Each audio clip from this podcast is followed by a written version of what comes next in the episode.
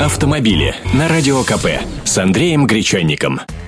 Здравствуйте. Зимние шины в морозы, похоже, скоро станут обязательными. Закон могут принять уже к следующему зимнему сезону. Соответствующее поручение дал первый вице-премьер России Игорь Шувалов профильным ведомствам в ходе заседания правительственной комиссии по безопасности дорожного движения. В рамках подготовки законопроекта первый вице-премьер поручил проанализировать весь мировой опыт в этой сфере и решить вопрос о применении зимней резины в соответствии с сезонностью в регионах. Важный момент, кстати, как бы не пришлось южанам специально переобуваться только для того, чтобы проехать по соседней области. Но сезонность в регионах не единственная здесь проблема. Коммерческий транспорт – вот где засада. Если грузовикам придется повально переобуваться, то все эти затраты лягут на нас с вами в виде наценки к перевозимым ими товарам. Да и шинники тут же откликнутся новым ценообразованием. Дороговизна это пахнет. Кстати, в начале января текущего года в Госдуму уже был внесен законопроект, согласно